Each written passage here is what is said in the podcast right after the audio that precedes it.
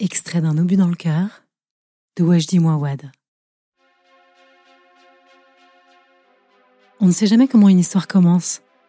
Je veux dire que lorsqu'une histoire commence et que cette histoire vous arrive à vous, vous ne savez pas, au moment où elle commence, qu'elle commence.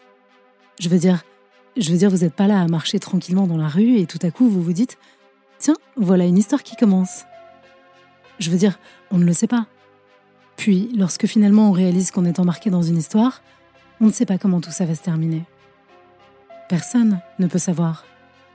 C'est seulement à la fin, lorsque tout est consommé, qu'on ouvre les yeux et qu'on se dit L'histoire est terminée.